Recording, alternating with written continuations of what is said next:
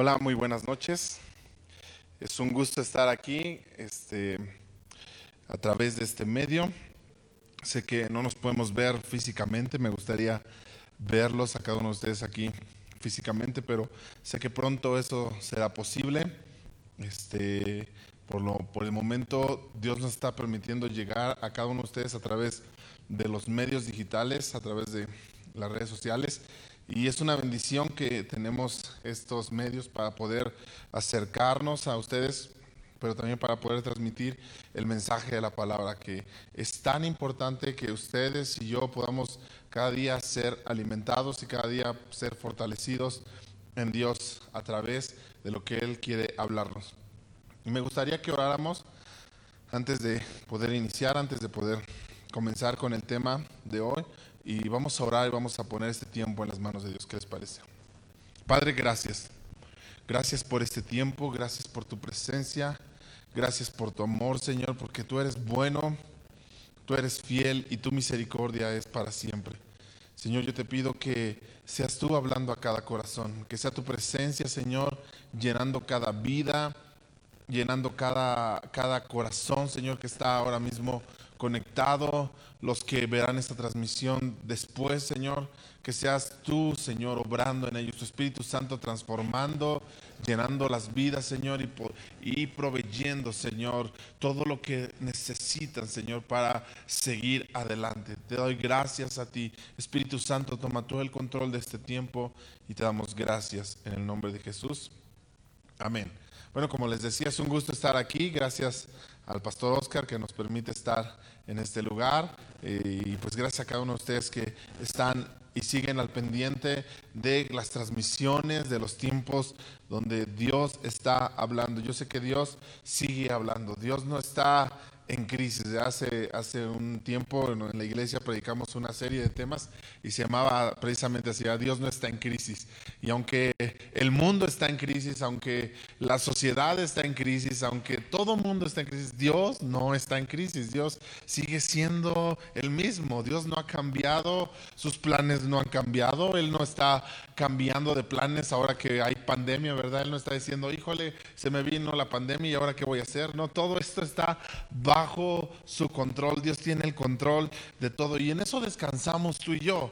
Eso nos da a nosotros seguridad, el saber que Dios tiene todo bajo control y que nada en absoluto se sale del control de Dios. Eso nos da a nosotros la seguridad y la fortaleza para seguir adelante y para seguir confiando en que si Dios tiene el control, entonces Dios tiene el poder para sostenernos, Dios tiene el poder para llevarnos de victoria en victoria. Su palabra sigue siendo fiel.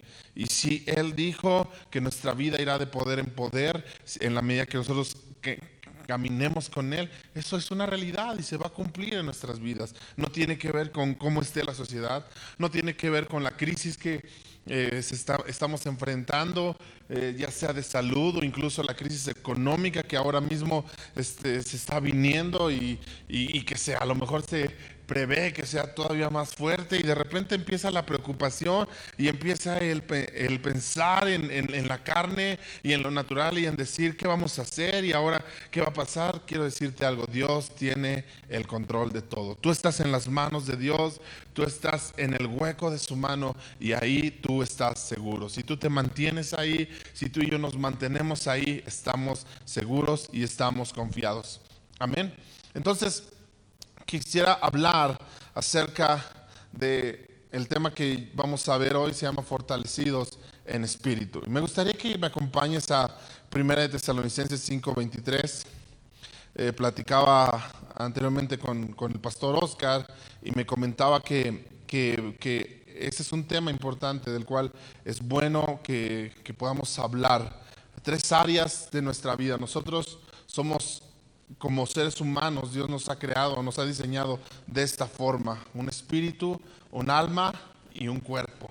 Y las tres áreas de nuestro ser, Dios quiere que sean fortalecidas, Dios quiere que sean preparadas. Y dice 1 Tesalonicenses 5, 23, dice, y el mismo Dios de paz os santifique por completo. Escucha aquí la palabra completo. La palabra completo tiene que ver con plenitud, todo lo que hay en nosotros. os santifique por completo y todo vuestro ser, todo vuestro ser, y dice aquí, espíritu, alma y cuerpo. ¿De qué está compuesto nuestro ser? De nuestro espíritu, Está compuesto de nuestra alma y está compuesto de nuestro cuerpo. ¿ah? Nuestro cuerpo es lo que tú y yo vemos, ¿verdad? Es este lo que ahora mismo está frente a nosotros, ¿verdad? Nuestro cuerpo físico, pero también dice que tenemos un alma que tiene que ver con los pensamientos, que tiene que ver con las emociones, que tiene que ver con los sentimientos que hay en, en nosotros. ¿verdad?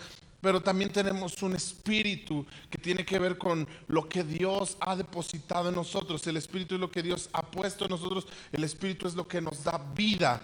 Entonces, pero Dios dice que todo nuestro ser, espíritu, alma y cuerpo, sea guardado irreprensible para la venida de nuestro Señor Jesucristo. Fiel es el que os llama, el cual también lo hará. Ahora, es interesante el apóstol Pablo, escribiéndole a los colosenses, mencionando todo nuestro ser, empieza por mencionar nuestro espíritu. Normalmente nosotros lo primero que vemos es el cuerpo. Vemos nuestros ojos solo nuestros ojos naturales solo alcanzan a ver el cuerpo. De esa manera, muchas veces nuestra preocupación y nuestro principal interés está en el cuerpo, está en lo que podemos hacer por nuestro cuerpo. Y aunque es importante lo que tú y yo podemos hacer por nuestro cuerpo, yo creo que no es lo más importante. Aunque es bueno y saludable lo que tú y yo podamos hacer por nuestro cuerpo, y creo que si el apóstol Pablo aquí está mencionando que aún nuestro cuerpo, este cuerpo físico, tiene que ser santificado, es porque también hay un, valor especial. Pero el orden en que Pablo lo menciona nos deja ver también cuál es el orden en el cual Dios mismo establece nuestro ser. Nosotros pensamos a lo mejor que somos cuerpo, alma y espíritu, pero Dios dice que somos espíritu, alma y cuerpo. De esa manera nos hace ver que la prioridad de nuestro ser tendría que ser nuestro espíritu.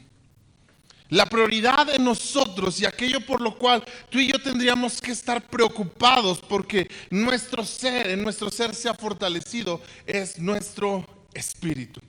Aunque es, eh, aunque estar eh, con las cuestiones del alma es bueno, ver todas estas cuestiones de sentimientos, pensamientos, emociones. Es bueno y es correcto que las alineemos al corazón de Dios. Eh, los temas del cuerpo, ¿verdad? Que nuestro cuerpo esté santificado a Dios, que nuestro cuerpo, pero al final de cuentas, el cuerpo va a ser o el cuerpo va a, a, vivir conforme esté nuestro espíritu y conforme esté nuestra alma. ¿Verdad? Entonces, Dios nos está marcando cuál es lo primordial en nosotros y dice que todo nuestro ser, espíritu y alma y cuerpo sea guardado irreprensible para la venida de nuestro Señor Jesucristo. Hay algo que es eminente, iglesia, y es que Jesús va a regresar. Eso es eminente, no hay vuelta de hoja. Tú y yo estamos esperando, y de hecho esa es nuestra esperanza, que Jesús regrese, establezca su reino por la eternidad. Entonces tú y yo vivimos para ese día, pero para ese día tú y yo necesitamos que todo nuestro ser, nuestro espíritu primeramente, nuestra alma también y nuestro cuerpo estén correctos y alineados con Dios. Que todo nuestro ser sea guardado y reprensible para la venida de nuestro Señor Jesucristo. Y luego lo que sigue me llama la atención porque creo que es la clave. Dice, fiel es Dios el que os llama, el cual también lo hará. Wow, esto es increíble. Porque me está diciendo que Dios, el que me llamó, que Dios, el que, está, el que me hizo un llamado a venir a Él, Él es el que me va a guardar. Al final de cuentas, mi vida está guardada en Dios. Y es por eso que yo puedo estar confiado y seguro en lo que Dios está haciendo. La Biblia dice que el que comenzó en nosotros la buena obra la va a perfeccionar hasta el día de Jesucristo. Dios es fiel. Yo quiero que tú repitas eso ahí en tu casa. Dios es fiel. Eso es una verdad increíble que tú y yo tenemos que tener en nuestra vida. Aun cuando estemos viviendo momentos de dificultad, aun cuando estemos atravesando diferentes procesos en nuestra vida, tú y yo podemos decir Dios es fiel. Dios no nos va a dejar. Dios es fiel para hacer en nosotros lo que Él dijo que iba a hacer. Ahora quiero hablarte de esta parte de fortalecer el espíritu. Fortalecer nuestro espíritu, que nuestro espíritu esté alineado con Dios, que nuestro espíritu esté en una comunión correcta con Dios. La Biblia dice, Efesios 6:10. Por lo demás, hermanos míos, Efesios 6, capítulo 10 al 13. Por lo demás, hermanos míos, fortaleceos en el Señor y en el poder de su fuerza. Fíjate lo que está diciendo, fortaleceos. Eh, en Dios, fortalecete en Dios y en el poder de su fuerza. Pero ¿a qué fuerza se está refiriendo aquí el apóstol Pablo? No se está refiriendo a una fuerza física, porque de hecho las siguientes palabras que dice, para que puedan estar firmes contra las acechanzas del diablo, y luego dice, porque no tenemos lucha contra carne y sangre, sino contra principados, contra potestades, contra gobernadores de las tinieblas de este siglo, contra huestes espirituales de maldad en las regiones celestes. Entonces el apóstol Pablo está hablando aquí de una fuerza espiritual. No de una fuerza física, sino de una fuerza espiritual y nos está diciendo, fortalecete. En otras palabras, lo que el apóstol Pablo está diciéndonos es fortalecete espiritualmente. Ten una disciplina espiritual que te lleve a tener la fuerza necesaria para hacerle frente a tu enemigo. Cuando un, atleta se está preparando en lo físico, ¿verdad? Cuando una persona, por ejemplo, el boxeador, ¿verdad? Se está preparando para hacerle frente a su enemigo, se fortalece, lleva un proceso de fortalecimiento para estar listo para el día de la batalla, para el día de la pelea. ¿Verdad? Vemos que las peleas, por ejemplo, de box duran un proceso entre pelea y pelea o entre que se anuncia la pelea al día de la pelea, no sé, aproximadamente creo que son como cuatro o cinco meses que dicen, va a pelear este, el Canelo contra, eh, contra Floyd Mayweather, ¿verdad? Va a pelear Canelo y le va a poner otra paliza a Floyd Mayweather. Bueno, ya es otro tema, ¿verdad? Pero eh, vemos que anuncian la pelea y del día de la pelea, del día, perdón, del anuncio de la pelea, al día de la pelea pasa un proceso no es luego, luego, ¿verdad? No es al otro día, sino que hay un proceso aproximadamente de tres, cuatro meses. Y ese proceso es un proceso de preparación, es un proceso donde los dos peleadores se están fortaleciendo y de hecho de repente nos pasan los, este, eh, como para ir promocionando la pelea, nos pasan los entrenamientos y cómo está entrenando y cómo está pegándole a la pera y cómo está haciendo ejercicio y cómo está yéndose todos los días a correr y cómo está arriba del ring practicando con alguien. ¿Qué es lo que está haciendo esa persona? Se está fortaleciendo, está fortaleciendo su cuerpo para que el día de la pelea él esté completamente listo para enfrentar a su enemigo. Bueno, algo así es lo que el apóstol Pablo nos está diciendo, pero en el terreno espiritual. Tú y yo tenemos una batalla espiritual, tenemos lucha espiritual. No, dice que no, nuestra lucha no es contra carne, no es contra sangre, sino contra principados, contra potestades, contra gobernadores de las tinieblas de ese siglo, contra huestes espirituales. Nos habla de una batalla espiritual y por eso Pablo dice, fortalezcanse espiritualmente. Tiene que haber una fortaleza espiritual en nosotros. De la misma manera que en lo físico, para que tú puedas enfrentar una pelea, una batalla, tiene que haber una fortaleza, tiene que haber un entrenamiento. De esa misma manera tú y yo tenemos que ser fortalecidos en Dios para enfrentar todo lo que venga en nuestra contra. ¿Sabes? Es lamentable que eh, vino esta situación que está hoy mismo eh, todavía trayendo estragos y es lamentable que mucha iglesia se enfrentó a esto sin estar fortalecido en Dios. ¿Y sabes cuál es el resultado? Hay muchos que, hoy mismo se están alejando de Dios. Que simplemente hay gente que ya no quiere saber nada de Dios. Dios, ¿por qué? Si venía a la iglesia, ¿por qué si estaba aquí en los servicios? Porque tal vez se enfrentó esta batalla, enfrentó esta situación sin estar fortalecidos. Mira lo que dice lo que sigue diciendo el apóstol Pablo aquí mismo en Efesios 6. Dice, por tanto, tomad toda la armadura de Dios para que puedan estar, para que puedan resistir en el día malo. Wow. Qué increíble lo que está diciendo aquí el apóstol Pablo. Hay días malos, iglesia. Hay días difíciles. Hay días donde las dificultades van a estar a todo lo que dan. Si tú no estás hoy mismo en ese día, tenlo por seguro que un día lo vas a enfrentar. El día malo va a llegar a nuestra vida por cualquier lado. El día malo puede ser el día en que te quedaste sin trabajo y ahora ya no tienes cómo proveer a tu familia. El día malo puede ser el día que, que, uno de tus familiares o tú mismo cayó en una enfermedad y no sabes qué hacer. El día malo puede ser el día que cerraron la iglesia y ya no puedes venir a la iglesia a escuchar el mensaje.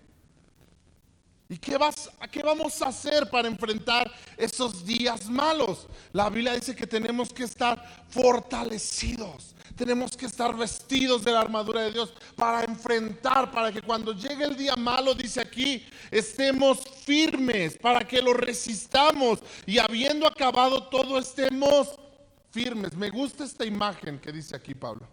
Dice que lo resistas, pero no solo que lo resistas, sino que una vez que pase ese día, tú sigas firme.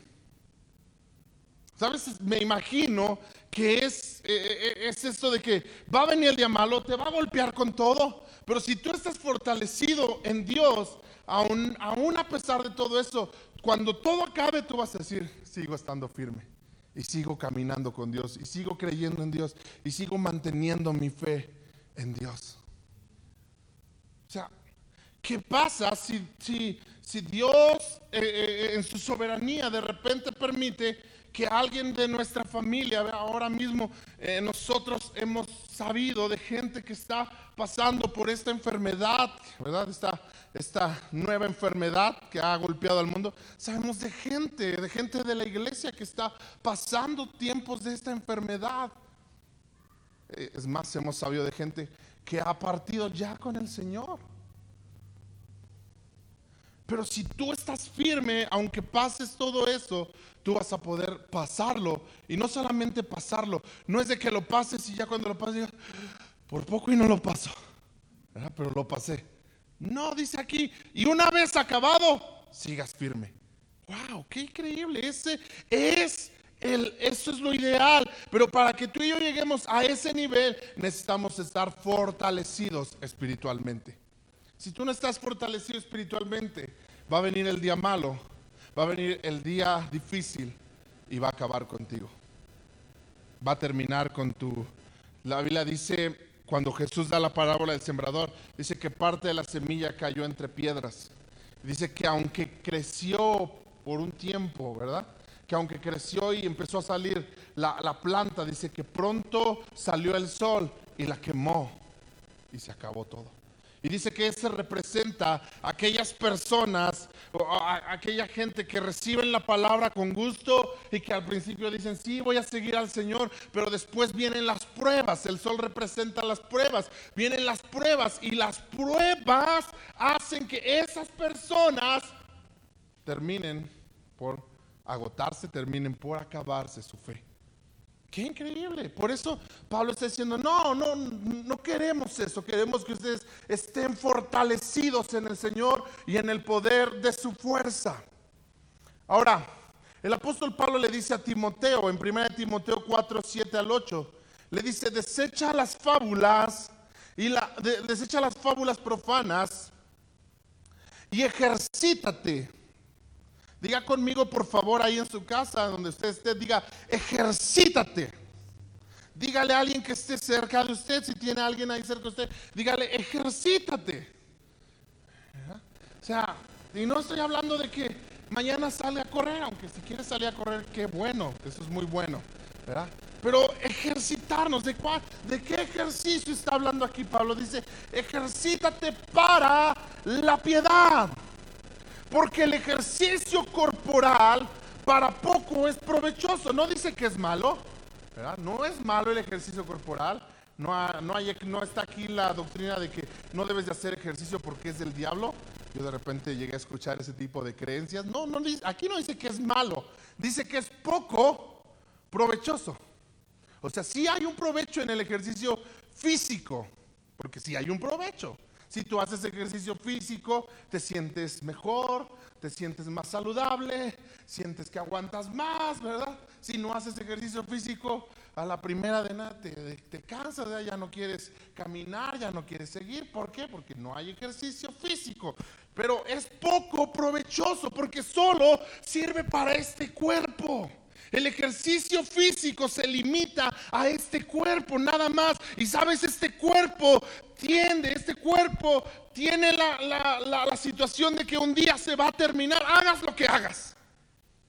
Puedes hacer todo el ejercicio del mundo, un día tu cuerpo se va a terminar. Irremediablemente, no hay nada que puedas hacer para que eso no suceda. Por eso es poco provechoso, porque solo sirve para este cuerpo físico que está destinado a acabarse se va a acabar. Pero lo que no se va a acabar es la vida eterna. Y dice Pablo que el ejercicio que él está diciendo aquí, el ejercicio de la piedad, es un ejercicio que no solo te sirve para lo actual, para lo que hoy estamos enfrentando, para lo que tú enfrentas hoy en día, sino que este ejercicio espiritual dice que tiene provecho para la vida eterna. Eso a mí me asombra. Porque lo que tú y yo estamos hoy ejercitando en nuestro espíritu, sabes, no solo te está funcionando hoy mismo. Hoy mismo tú estás y, enfrentas situaciones difíciles y a través de lo que te has ejercitado espiritualmente puedes sobrellevarlas. Pero un día estaremos en la eternidad y todo lo que tú ejercitaste en tu vida espiritual también te va a servir ese día. Wow. Me encanta cuando Colosenses dice que cuando Cristo se manifieste, entonces también nosotros seremos manifestados. ¿Sabes qué es lo que se va a manifestar el día que Cristo se manifieste? Todo lo que tú ejercitaste en tu vida espiritual. Todo lo que tú hiciste de tu vida espiritual. Todo el ejercicio que practicaste. De repente es como que todo el mundo va a poderlo observar. O sea, no sé, me imagino, yo sé que es un ejemplo superficial, pero es como cuando ¿verdad? el que practica muchas abdominales está así bien, como yo. no, no ¿verdad? Pero así cuadrado, ¿verdad? Y cuadritos por todos lados. Y, pero si trae una, una playera, ¿verdad? Pues no se le ve. Pero si de repente esa persona se quita su playera, no se imaginen nada, por favor, no den lugar a la carne. Pero si de repente esa persona, se, entonces es manifestado lo que ha hecho. Y entonces, wow, ese cuate le ha metido al ejercicio. Yo creo que el día que Cristo venga, se va a notar todos los que le han metido al ejercicio espiritual. Ese, esa fortaleza, toda esa gracia de parte de Dios se va a ver. y, no solo en ese día, sino ahora mismo dice que es provechoso. Dice, es provechoso para esta vida y es provechoso para la eternidad. Wow, eso es increíble. Pero entonces nos está invitando a ejercitarnos una vez más que dice espiritualmente. Cuando habla de la vida de piedad, está hablando de la vida espiritual. Esa es la vida de piedad, la vida espiritual. Segunda de Pedro 1, 3 al 11 dice, como todas las cosas que pertenecen a la vida y a la piedad nos han sido dadas por su divino poder, mediante el conocimiento de aquel que nos llamó por su gloria y excelencia, por medio de las cuales nos ha dado preciosas y grandísimas promesas para que por ellas lleguemos a ser participantes de la naturaleza divina Dice el apóstol Pedro que todo lo que tú y yo necesitamos para vivir agradando a Dios ya lo tenemos. En otras palabras nos está diciendo el apóstol Pedro que no, no, podemos tener un pretexto en nuestra vida por el cual decir es que yo no tenía las herramientas necesarias para poder ejercitar mi vida espiritual. Dice, por medio de lo que Cristo hizo, todas las cosas que tú necesitas para vivir una vida que agrade a Dios ya las tienes. No hay, No hay un pretexto, no puedes decir, es que me hacía falta esto, es que me hacía falta aquello, es que necesitaba esto, si hubiera tenido esto, entonces sí hubiera podido hacer una vida de esa manera. No, dice, ya lo tienes todo por medio de lo que Cristo hizo. Mira, dice en la otra versión, en la PDT, con su divino poder, Jesús nos ha dado todo lo que necesitamos para dedicar nuestra vida a Dios.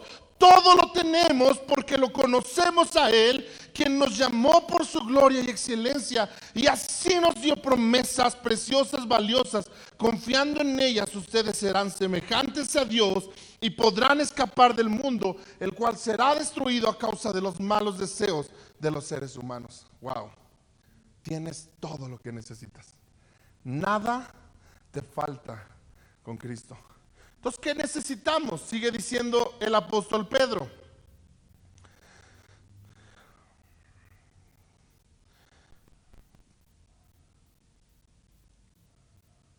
que hay en el mundo a causa de la concupiscencia. Vosotros también, fíjate lo que dice, vosotros también poniendo toda diligencia, y aquí entonces entramos, mira, lo que tú y yo no podíamos hacer ya lo hizo Cristo.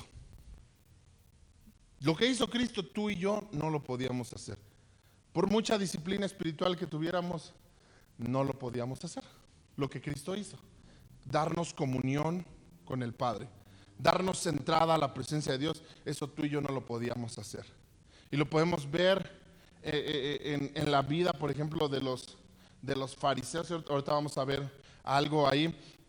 Podemos ver que ellos, aunque eran hombres este, dedicados a una supuesta vida espiritual, con todo eso no podían acercarse a Dios.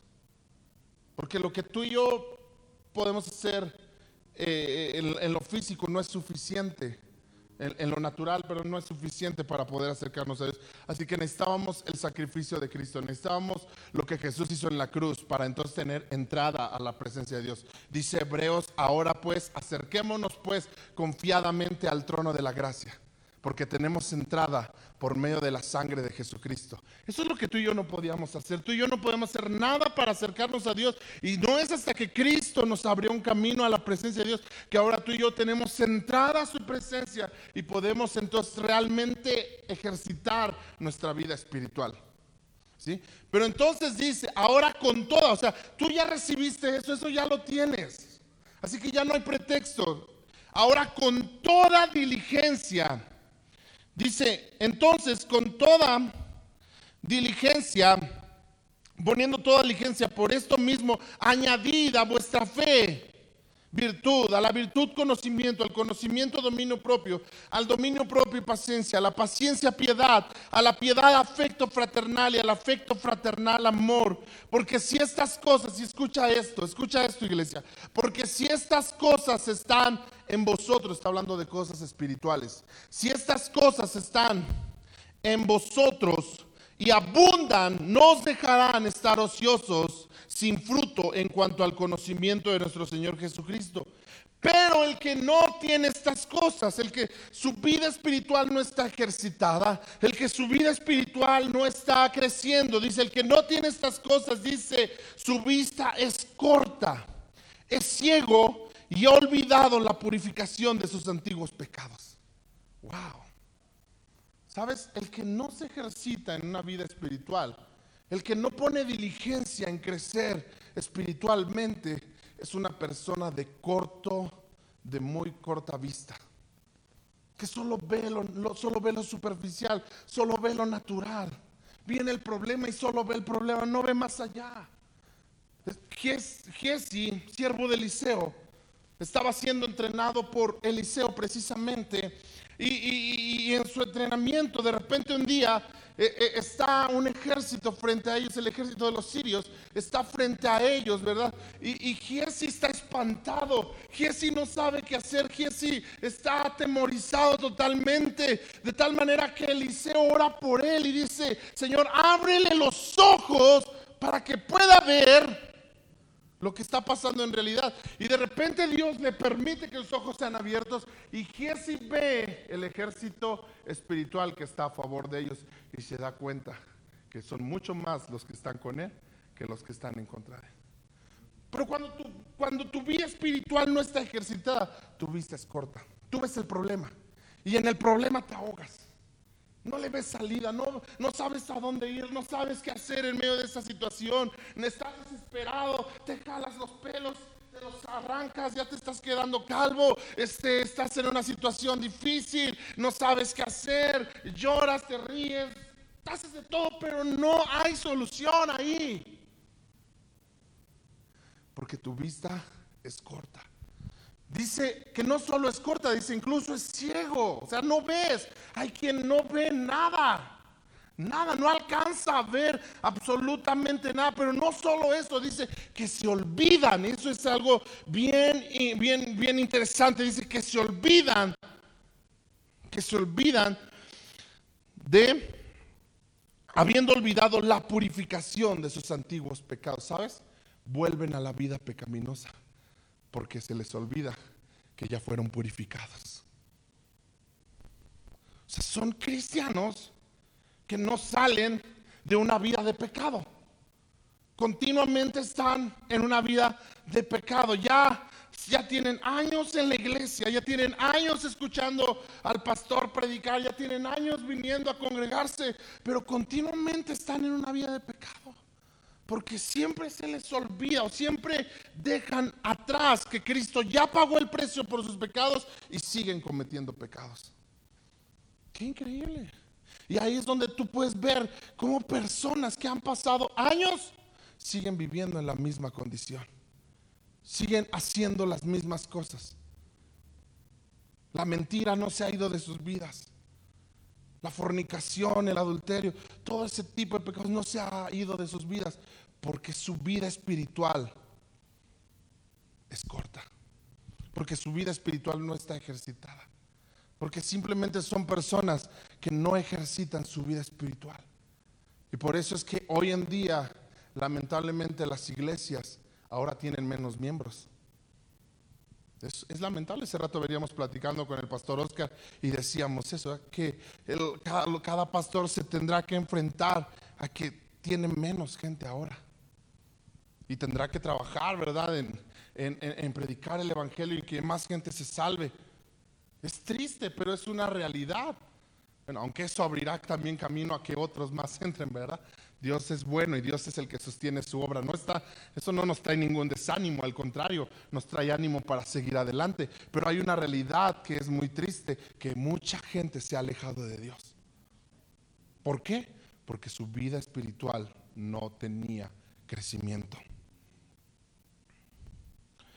Dice, sigue diciendo Pedro, por lo, por lo cual hermanos, tanto más procurad hacer firme vuestra vocación y elección, porque haciendo estas cosas no caeréis jamás. ¿Quieres vivir en victoria? Ejercítate espiritualmente. ¿Quieres vivir en victoria? ¿Quieres experimentar la vida de victoria? Ejercítate en lo espiritual.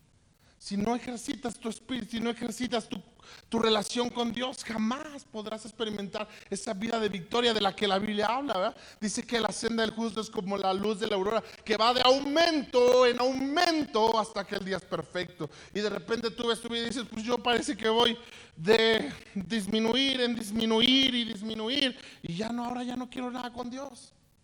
Esa no es la vida que la Biblia me está diciendo que tengo que vivir. Dice que es una vida que va de aumento en aumento. O sea que si hoy estoy apasionado por Dios, dentro de cinco años estoy más apasionado por Dios, dentro de diez años estoy más apasionado por Dios, dentro de veinte años, si Dios me permite vivir, estoy más apasionado por Dios. Y cada vez más se acerca el día que yo voy a estar con el Señor, estoy todavía más apasionado porque ya lo voy a ver. Y cada vez mi vida va creciendo y va en aumento. A lo mejor mis fuerzas físicas se van agotando, pero mis fuerzas espirituales van creciendo. Dice Pablo, aunque este nuestro hombre exterior se debilita día con día, el interior se fortalece día con día.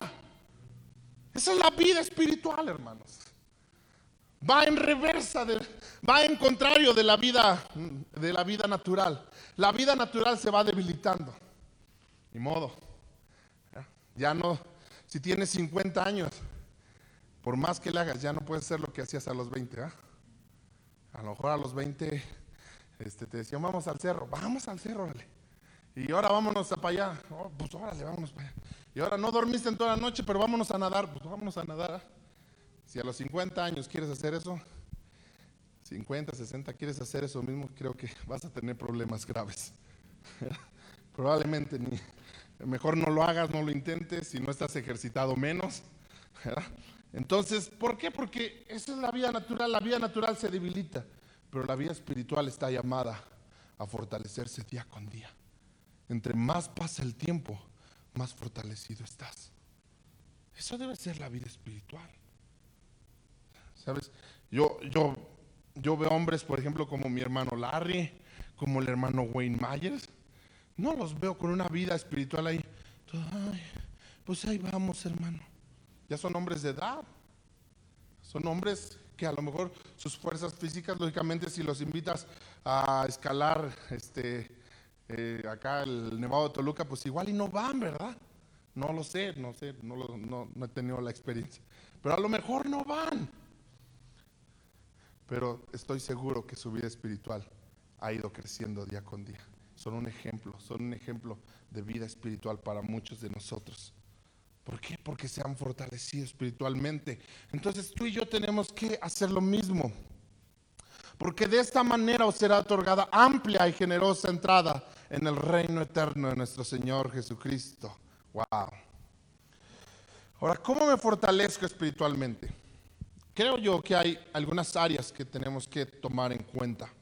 Si quieres una vida fortalecida espiritualmente, tiene, tiene que haber, no puede faltar en tu vida estas áreas.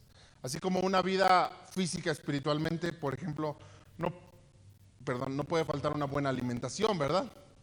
Si no hay una buena alimentación, tu vida física, ejercitar tu vida física, pues no, por mucho ejercicio que le metas, vayas al gimnasio y todo, pero si tu alimentación está, comes puras papas y churritos y Coca-Cola, pues por mucho, por mucho ejercicio que hagas, tu vida física va a tener un deterioro de todos modos.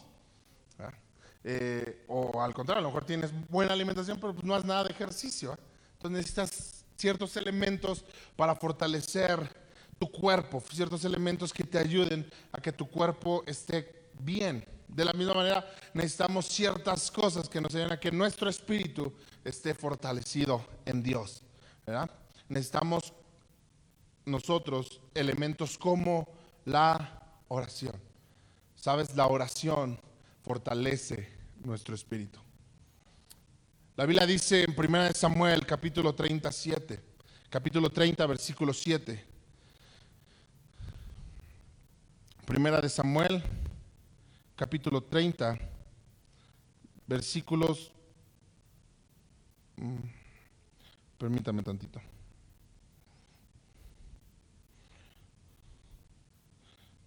Creo que perdí la cita, pero sí es primera, primera de Samuel, capítulo 30, versículo 5, versículo 6, perdón. Y David se angustió. Fíjate esto. David se angustió, como todos nosotros que pasamos momentos difíciles. El, el contexto de este versículo que te estoy leyendo es que los, los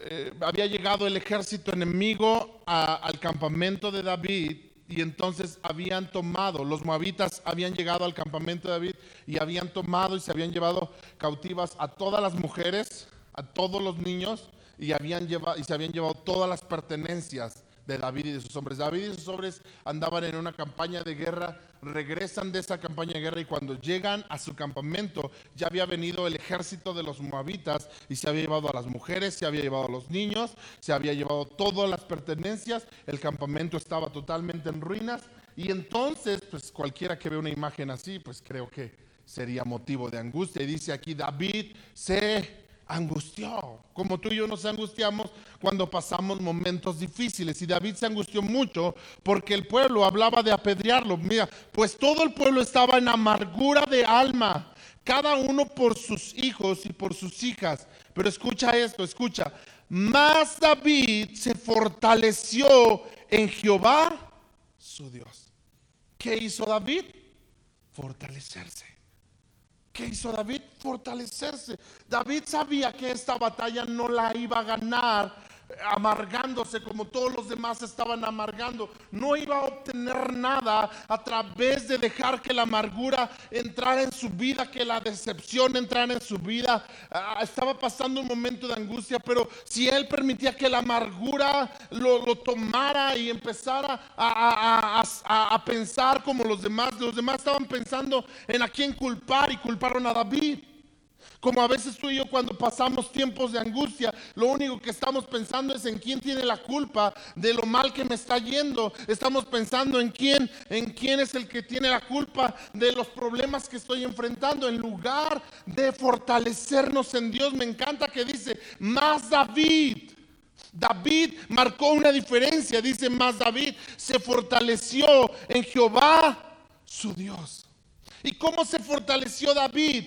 Dice el versículo 7, y dijo al sacerdote Abiatar, hijo de Amilec, yo te ruego que me acerques el efod. Y Abiatar se acercó, y Abiatar, perdón, acercó el efod a David, y David consultó a Jehová. ¿Cómo se fortaleció David? Orando, orando, yendo a Dios. ¿Cómo te fortaleces tú? A través de la oración. La oración es esencial. Jesús nos enseñó que nuestra vida de oración tiene que ser una vida de disciplina. Sabes, la oración no es algo que tenemos que hacer cuando tengamos ganas. Cuando es que no tengo ganas de orar, es que no es así, no funciona así. Si, si tú piensas que funciona de esa manera, estás equivocado. No funciona cuando tienes ganas. Es más, cuando no tienes ganas es cuando tienes que ir a orar. Y dice Jesús, y cierra la puerta. Y cerrada la puerta, ora a tu Padre que está en el secreto. Y tu Padre que está en el secreto te recompensará en público. O sea, está diciéndonos Jesús que tiene que haber una disciplina donde tú te determines a cerrar la puerta. No está hablando nada más de una puerta física. No está hablando nada más de una puerta física, ¿verdad? Donde tú vas a tu cuarto físico y ahí cierras la puerta. No, está hablando de puertas, de, puertas también en, lo espiritual, donde tú te determinas a orar. Sabes, me llama la atención en la, en la biografía de un hombre llamado Juan Wesley. Habla de su madre. La mamá de Juan Wesley, me parece, no, no recuerdo ahorita bien, me parece que tuvo alrededor de 10 a 14 hijos, no recuerdo bien la cantidad exacta, pero más de 10 si fueran. Pero dice que, que, la mujer tenía una vida disciplinada de oración. Y su lugar secreto era su delantal que ella usaba para hacer el quehacer. Se lo ponía sobre el rostro cuando era la hora de que ella oraba, ella le decía a sus 10 o 14 hijos, no recuerdo la cantidad exacta, pero le decía, a todos sus hijos le decía, es hora de que mamá va a orar. Y los hijos ya sabían que ese momento era un momento donde ellos tenían que estar tranquilos, porque era el momento orar. Y entonces la mamá ponía el delantal sobre su rostro y ahí ella cerraba la puerta y entraba en comunión con Dios.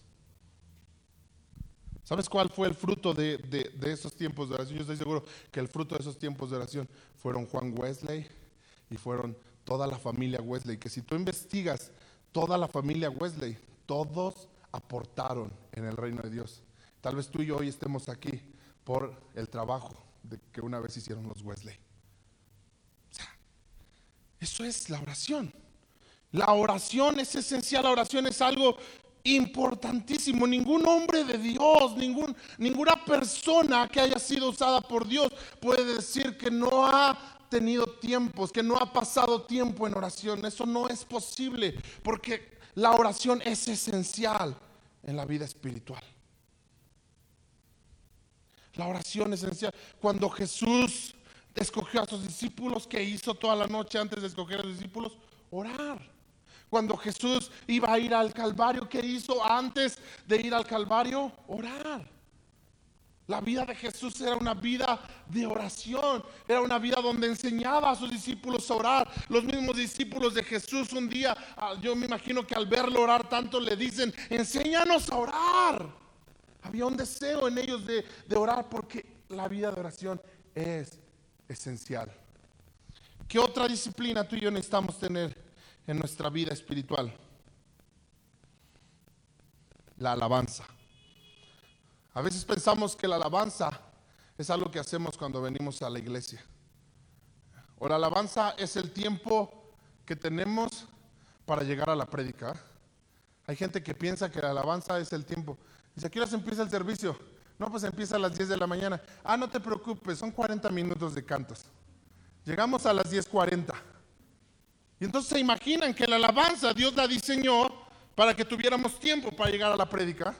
Entonces Dios dijo, voy a hacer la alabanza para que mis hijos tengan un buen tiempo y puedan llegar a tiempo a escuchar mi palabra.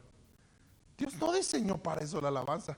Dios no dijo, ¿verdad? No, no, no, Él no quiere ese tiempo para que tú puedas llegar a tiempo a la prédica. La alabanza es importante en tu vida espiritual, es un ejercicio que tú tienes que hacer continuamente. Alabar a Dios, darle gloria a Dios, es un ejercicio espiritual. El Salmo 34, versículo 1 y 2, David dice, bendeciré a Jehová en todo tiempo.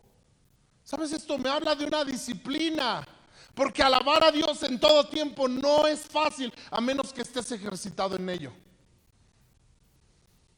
Digo, alabar a Dios cuando todas las cosas están tranquilas, a lo mejor no hay tanto bronca. Pero alabar a Dios cuando todo te está saliendo mal, necesita estar ejercitado para entonces alabar a Dios en todo tiempo. Dice, y su alabanza estará de continuo en mi boca. ¿Sabes de qué me habla eso? De que David tenía una determinación, de que él iba a alabar a Dios, de que iba a ser una disciplina en su vida. No podemos decir esto a menos que esto sea una disciplina en nuestra vida. Bueno, decirlo es, no hay bronca. ¿eh? Bendeciré, nos aprendemos el texto y ya. Salmo 34, sí, 34, 1 y 2 dice, bendeciré a Jehová en todo tiempo, su alabanza estará de continuo en mi boca, en Jehová se alegrará mi alma, oirán los mansos y se alegrará. Está bien, pero realmente vivirlo tiene que ver con una disciplina espiritual en tu vida. ¿Qué otra disciplina? Se me está terminando el tiempo y tengo que terminar. ¿Qué otra disciplina tú necesitas en tu vida? El ayuno. Ayuno. Ayuno. Si no hay una vida de ayuno. Dice la Biblia en Mateo capítulo 9, versículo 14. 14 y 15 dice, eh, se le acercan a Jesús los discípulos de Juan el Bautista, aunque en realidad para ese momento no eran discípulos de Juan el Bautista, sino que se habían unido a los fariseos, ¿verdad? Empezaron siendo discípulos de Juan el Bautista, pero después recordemos que Juan el Bautista es encarcelado y se unen, en lugar de unirse a Jesús, se unen al grupo de los fariseos y se convierten en fariseos ellos también, pero se le acercan a Jesús y a decirle, ¿por qué los fariseos o los discípulos de los fariseos y nosotros ayunamos y tus discípulos no ayunan. Y Jesús les contesta una verdad espiritual que les dice, porque el novio está con ellos. Porque no es bueno que mientras esté el novio haya momentos de luto, haya momentos, ¿verdad?, de angustia. Pero dice, dice el versículo el versículo 14 y 15. Entonces vinieron a él los discípulos de Juan diciendo, ¿por qué nosotros y los fariseos ayunamos muchas veces y tus discípulos no ayunan? Y Jesús les dijo, ¿acaso pueden los que están de bodas tener luto? Entre tanto está el esposo con ellos. Y escucha esto, aquí es donde Jesús dice una verdad que, que tenemos que entender. Pero vendrán días cuando el esposo les será quitado y entonces ayunarán. Jesús está hablando de que los discípulos de Jesús no ayunaban en ese momento porque estaban con Jesús. ¿Sabes de qué se trata el ayuno? El ayuno se trata de que mi relación con Él sea más cercana, de que el ayuno se trata de quitar aquellas cosas de mi carne, de hacer disminuir a mi carne para que mi relación con Dios esté más sensible para que yo pueda ser más sensible. Jesús dijo, el espíritu está presto, pero la carne es débil. Tenemos algo que se llama carne, que se llama naturaleza humana, que nos impide muchas veces tener una relación con Dios continua. Y nuestra carne nos dice, ve la tele, nuestra carne nos dice, este, cómete otras papas, nuestra carne nos dice, eh, échate otra película, échate otro capítulo de la serie, nuestra carne nos dice, ya vete a dormir. Y entonces tú y yo tenemos que entrar a tiempos de ayuno para que esa carne se debilite y entonces tu relación con Dios empiece a funcionar de una mejor manera. No lo haces en una manera religiosa como lo hacían los discípulos de Juan o los fariseos, sino lo haces porque tienes necesidad de Dios. ¿Por qué ayunamos? Porque tenemos necesidad de Dios. Ayunamos porque queremos su presencia. Pero mi carne muchas veces me impide que yo tenga esa cercanía con Dios. Entonces yo necesito debilitar mi carne para que entonces mi relación con Dios crezca. Y por eso es que entramos a tiempos de ayuno. Por eso es que el ayuno tiene que ser algo constante en nuestras vidas. Dice aquí Jesús dice, vendrán días cuando el esposo, o sea, Jesús se fue. El esposo se nos fue quitado. Estamos esperando a que regrese el esposo. ¿sí? Estamos anhelando el día que el esposo regrese. Pero el esposo ahora no está con nosotros. Esperamos al esposo tú eres tú y yo somos la novia de Cristo, que esperamos al esposo. Pero mientras esperamos al esposo, dice, entonces ayunarán. Entonces tienen que venir los tiempos de ayuno. ¿Estamos de acuerdo? Me gustaría poder hablar más acerca de esto, pero necesitamos terminar. Y la última disciplina, o al menos las que yo hoy consideré que, que son importantes, para nuestra vida espiritual es la palabra de Dios. La palabra de Dios. Nada de nuestra vida puede crecer si no es a través de la palabra de Dios. Jesús fue llevado al desierto después de ayunar 40 días y 40 noches. Dice que vino el tentador y le dijo, si eres hijo de Dios, di que estos panes, di que, perdón, que estas piedras se conviertan en panes. ¿Y qué dijo Jesús? No solo de pan vivirá el hombre, sino de toda palabra que sale de la boca de Dios. Lo que la verdad espiritual que Jesús nos está diciendo ahí es que así como tu vida física necesita del pan físico para vivir, tu vida espiritual necesita del pan espiritual para vivir. Necesitas el alimento espiritual que sale de la boca de Dios. Entonces necesitamos la palabra de Dios, necesitamos la oración, necesitamos la alabanza, necesitamos el ayuno, necesitamos la palabra de Dios en nuestras vidas. Eso nos va a llevar a ejercitarnos espiritualmente. Y cuando tu vida esté fortalecida espiritualmente, entonces vendrá el día, malo, vendrán las circunstancias malas, pero tú estarás firme para poder vencer y para poder seguir adelante. Me gustaría que oráramos. Vamos a orar y vamos a pedir que sea Dios trayendo convicción a nuestros corazones de esta palabra. Amado Espíritu Santo de Dios, Señor, habla a cada congregante, Señor, a cada persona que está escuchando este mensaje. Espíritu, que tú puedas revelarle en su corazón y en su vida la necesidad que tenemos, Señor, de ejercitar nuestra vida espiritual la necesidad que tenemos de ti, Señor. No somos y no podemos hacer nada. Separados de ti, nada podemos hacer. Señor, te necesitamos. Necesitamos que nuestra vida espiritual vaya en aumento. Señor, trae una convicción a cada hombre, a cada mujer, de que es necesario ejercitarnos en la piedad que es necesario ejercitarnos en una vida de fe, que es necesario que vayamos a más, que no nos conformemos con lo que hasta el día de hoy hemos oído solamente, hemos a lo mejor eh, eh, aprendido hasta el día de hoy, sino que es necesario que crezcamos, que avancemos en nuestra fe trae una convicción a cada persona, a cada corazón, a cada hombre, a cada mujer de esta congregación, aún de los que están viendo este mensaje Señor, puedan ellos entender la necesidad de que su vida espiritual vaya en aumento. Señor, te damos a ti la gloria. Te damos a ti la alabanza. Tú eres digno, Señor, de que te demos todo. Todo es tuyo, todo es para ti. Nuestra vida es tuya, Señor. Nuestra vida, Señor, te pertenece. Ningún sacrificio que hagamos nosotros, Señor, es suficiente.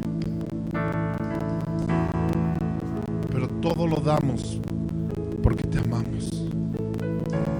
Todo lo damos, Señor. Damos nuestra vida, damos nuestro cuerpo, damos todo lo que tenemos, Señor, porque tú eres digno. Todo es de ti y todo es para ti. Señor, gracias. Ahí donde está, puede levantar un momento sus manos. Cierra sus ojos un momento. Si es posible, levante sus manos al cielo. Todo esto que hacemos es para darle gloria a Dios. Romanos capítulo 4, versículo 20. Dice que Abraham no se debilitaba en su fe, a pesar de que veía las circunstancias, sino dice que se fortalecía en fe y de esa manera daba gloria a Dios. Cuando tú y yo fortalecemos nuestra vida espiritual, lo que realmente estamos haciendo es glorificando a Dios, dándole gloria a Dios, porque todo es de Él y todo es para Él. Así que levante sus manos al cielo un momento y dígale, Señor, todo es tuyo. Mi vida te pertenece. Mi cuerpo, mi alma te pertenece. Todo lo doy a ti, Señor.